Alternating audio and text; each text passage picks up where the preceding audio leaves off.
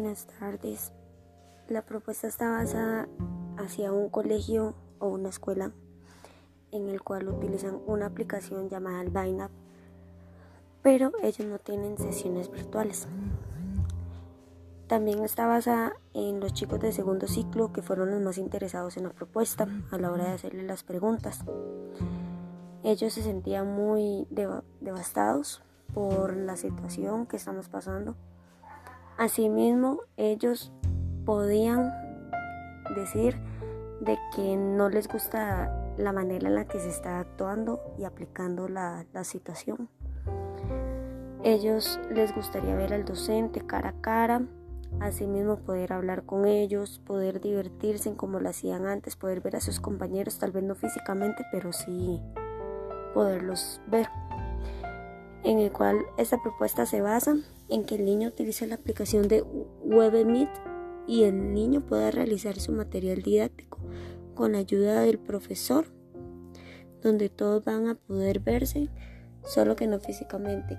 Esa aplicación es para videoconferencias en el cual se pueden conectar más de 50 personas y lo que se, lo que se busca es un ejemplo, en la materia de matemáticas o en la materia de ciencias, en el cual están viendo el cuerpo humano.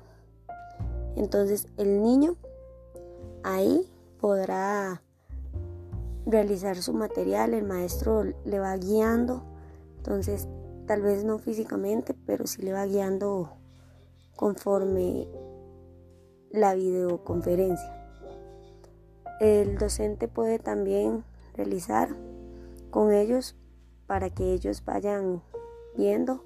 O sea, el docente puede ser una guía en el que el niño pueda ver cómo se va realizando el material.